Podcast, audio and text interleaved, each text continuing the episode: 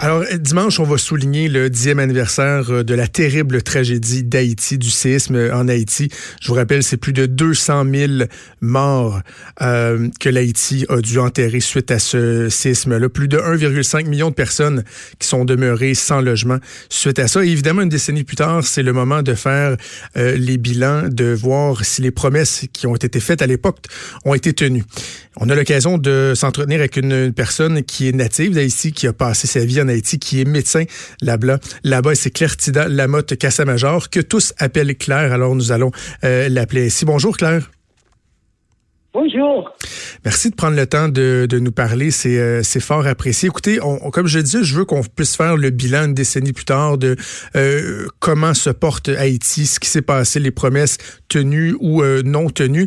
Mais avant tout, j'aimerais savoir, vous, de point de vue personnel, lorsque vous retournez en arrière, j'imagine c'est pas évident, mais lorsque vous retournez dix ans en arrière, cette journée-là, cette journée fatidique du 12 janvier 2010, comment vous l'avez vécue?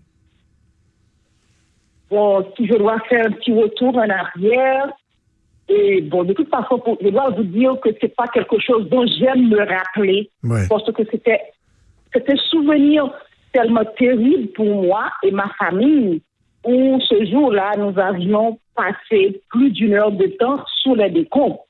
Maintenant, et on s'en est remis, mais c'était un très, très, très mauvais souvenir. C'est un souvenir assez douloureux mais avec le temps, on est arrivé à passer à travers. Et depuis, on a eu une vie normale. Évidemment, j'avais perdu et ma maison, les voitures qui étaient sur la cour, on les a perdues, mais depuis lors, on a reconstruit une autre maison et voilà. Mais je dois vous dire en passant, ce n'est pas le cas pour tout le monde. Ouais, c'est ça. Parce que vous, vous-même, évidemment, comme j'ai envie de dire, presque la totalité des, des, Haïtiens, euh, vous-même, vous avez perdu des proches, j'imagine, euh, lors de cette journée-là, dans les, dans les journées qui ont suivi aussi. Il y a beaucoup de familles qui avaient perdu les gens. Il y a des familles entières qui, qui étaient portées disparues ce jour-là, qui sont décédées, des gens qu'on n'avait pas retrouvés. Mais il n'y a pas une personne qui n'a pas connu et des gens qui ont péri ce jour-là. On a, n'oubliez pas qu'on avait fait mention entre 250 à 300 000 morts ce 12 janvier.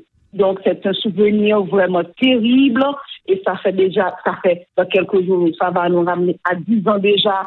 Donc, on est en train de revivre pour beaucoup ce qui s'était passé ce jour-là.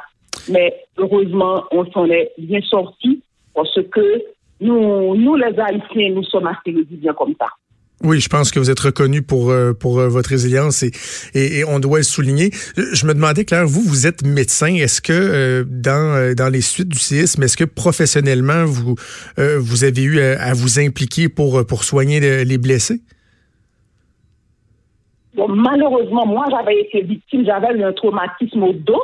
Ok. J'étais obligée et parce que je ne pouvais pas bouger, je ne pouvais pas marcher. Pendant longtemps, j'étais dépendante d'autres personnes de ma famille. J'avais dû faire le voyage aux États-Unis pour ma réhabilitation. Et deux mois plus tard, je suis revenue.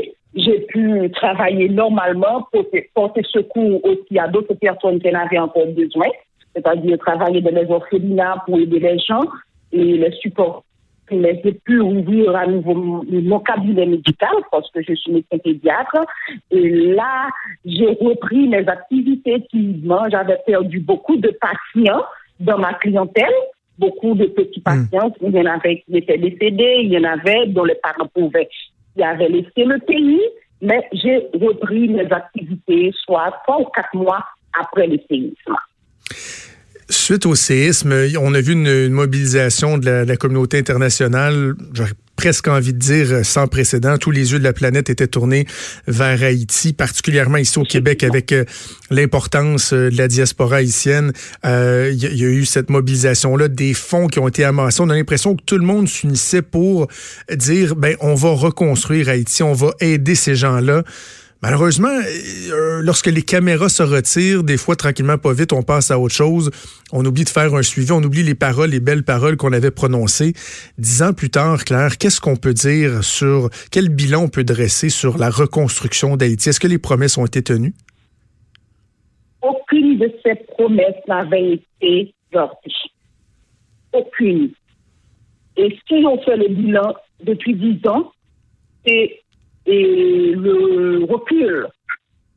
Le recul, donc pour la construction, sur une échelle de 1 à 10, je dirais, je mettrais, disons, 3.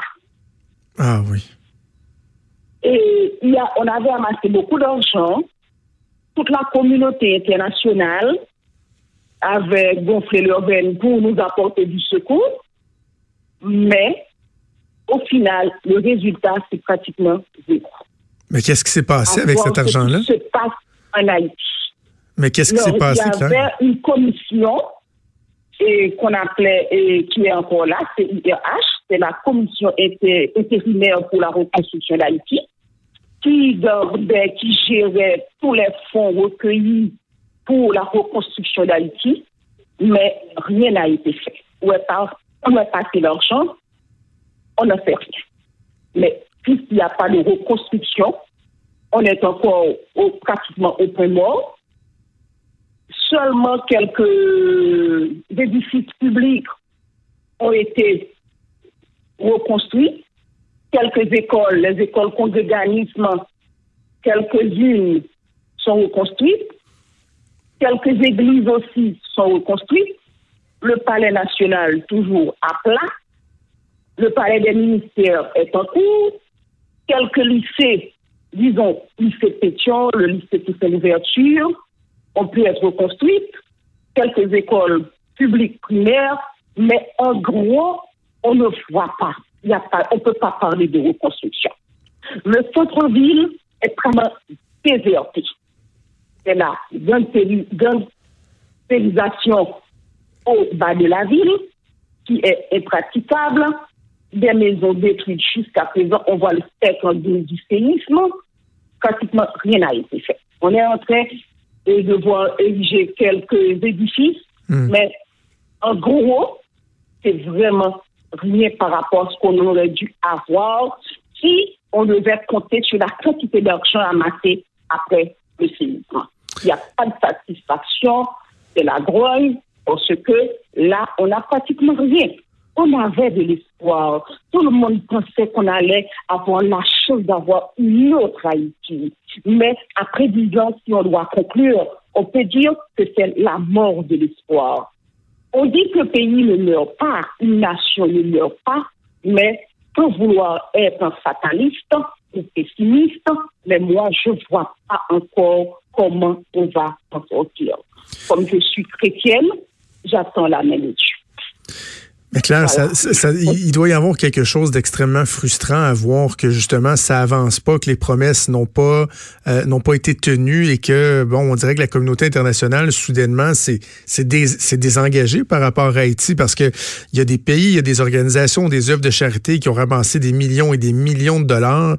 Et, et comment se fait-il que personne demande une certaine reddition de compte, qu'on demande pas à des gens de faire, euh, de faire le point. Ça doit être frustrant pour vous. Vous devez vous sentir jusqu'à un certain point abandonné par le reste de la communauté internationale, non? Vous n'êtes pas sans savoir que Haïti est l'un des pays où sévit la corruption. Oui. L'international était aussi impliqué dans la gestion de ces fonds.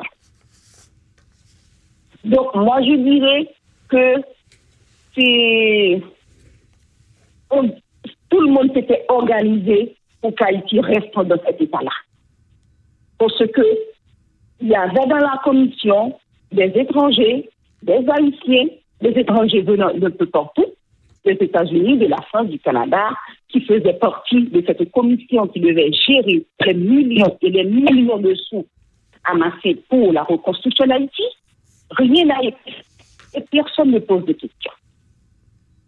On attend on espère qu'on ait des comptes. Personne n'a donné de compte. Où est passé l'argent? On ne sait pas. On ne sait pas. Et là, bon, on, parle de reconstruction, on parle de, de mortier, on parle de béton, de bâtisse, mais il y a aussi un peuple qui devait se reconstruire. Puis on comprend que de reconstruire des infrastructures, ça contribue aussi euh, à aider les gens à se reconstruire eux-mêmes, mais il y a aussi tout l'accompagnement psychologique. Il y a des gens qui ont été euh, marqués à vie. On pense au, au, choc post-traumatique, à la, difficulté d'avoir perdu euh, des proches. Ça, à ce niveau-là, est-ce qu'il y a un certain, soutien qui est apporté à la population? Où, les gens sont, laissés à eux-mêmes là aussi?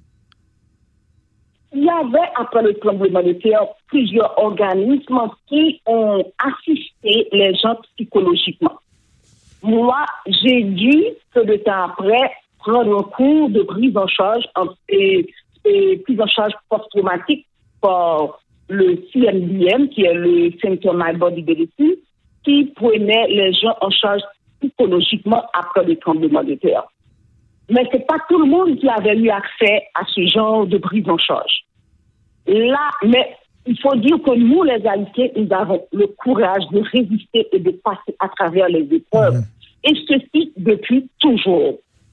Et maintenant, du côté, et le pire dans tout ça, de cette histoire de reconstruction, les Haïtiens n'ont rien appris, c'est-à-dire en matière de leçons. Parce qu'on a vu des reconstructions aussi anarchiques qu'avant, sinon pire. Il y a une bidonvillisation effrayante du côté d'une zone qu'on appelle Canaan. Tous les gens qui avaient perdu leur maison dans le tremblement de terre, dans le centre-ville, dans d'autres endroits, se sont regroupés dans la partie nord de Port-au-Prince, dans une zone qu'on appelle Canaan, non loin des côtes des Alcanais, là, pour construire d'autres bidonvilles. Et dans ces bidonvilles-là, les maisons sont construites encore en bloc, ah sans aucune précaution, sans les normes et Donc là, c'est vraiment, vraiment, c'est encore la désolation. Et si on doit avoir un autre tremblement de terre du même genre, on aurait plus que 300 000. Parce que ces gens-là qui ont construit dans de mauvaises positions n'ont aucune assistance de l'État et ils ont reconstruit dans n'importe quelle condition et ce sont pour la plupart des maisons de fortune. Voilà la situation. Je, ne peux pas m'empêcher de penser euh, à la jeunesse, Claire. Vous êtes médecin euh, pédiatre, vous avez euh, une affection, on s'en doute toute particulière pour pour les jeunes. Puis on, se dit, ben, au lieu d'avoir de s'être servi de cette tragédie-là pour justement permettre au pays de, de renaître, de s'améliorer, là on a l'impression que c'est carrément pas une, c'est plusieurs générations de jeunes enfants qui sont sacrifiés par manque d'infrastructures, manque de besoins, manque d'encadrement, de l'argent qui va pas euh, au bon endroit. Il y a, ce qui est triste, quand, euh, qui, est tragique même quand on pense au, futur, au destin d'Haïti, de voir que tant de jeunes voient leur avenir euh, sacrifié à un si jeune âge.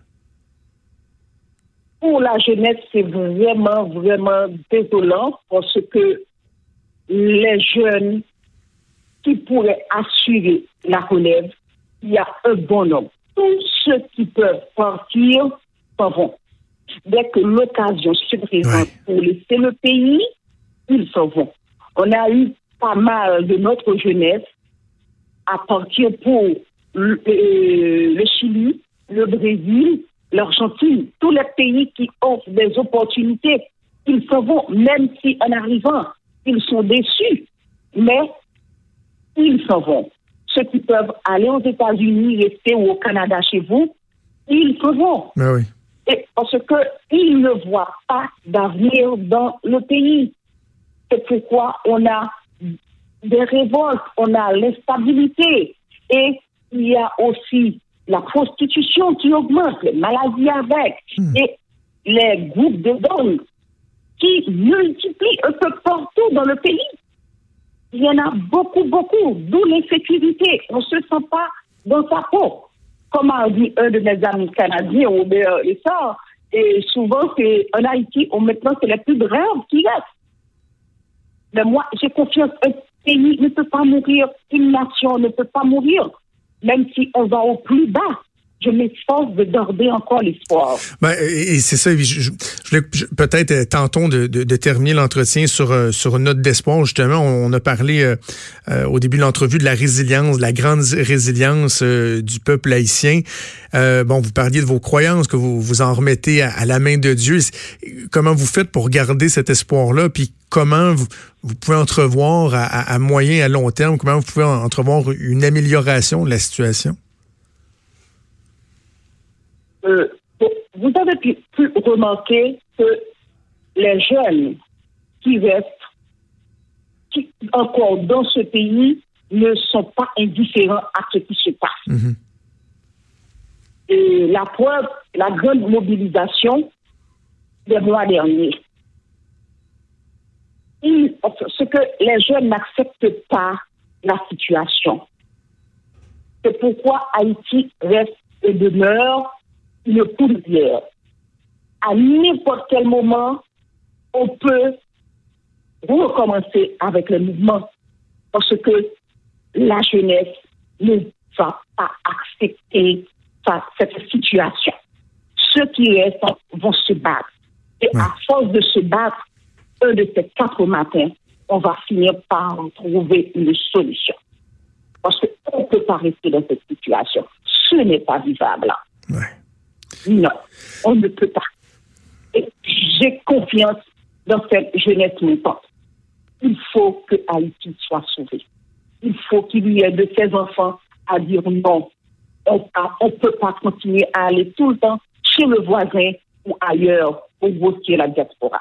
Donc, il faut qu'on reste chez nous, et je fais partie de ceux-là, qui restent en Haïti et qui se battent pour une autre Haïti on peut avoir une Haïti. Je sais que la lutte n'est pas facile, mais un de ces quatre matins, à force de lutter, on va finir par y arriver. Moi, je donne espoir. Ben, gardons espoir, euh, Claire. Espérons euh, que, le message est entendu, que la jeunesse euh, va, continuer à ne pas accepter ça, va se mobiliser. Puis aussi, je souligne l'importance du, du, fait qu'on puisse se parler, qu'on puisse, nous ici, par exemple, au Québec, au Canada, entendre ce message-là, en parler publiquement dans les médias, puis essayer de faire en sorte que la communauté internationale se, se remobilise ou demeure aux aguets pour ne pas accepter l'inacceptable. Claire, je vous, je vous félicite pour votre courage merci beaucoup d'avoir euh, témoigné. Puis surtout, surtout, je vous souhaite la meilleure des chances pour la suite.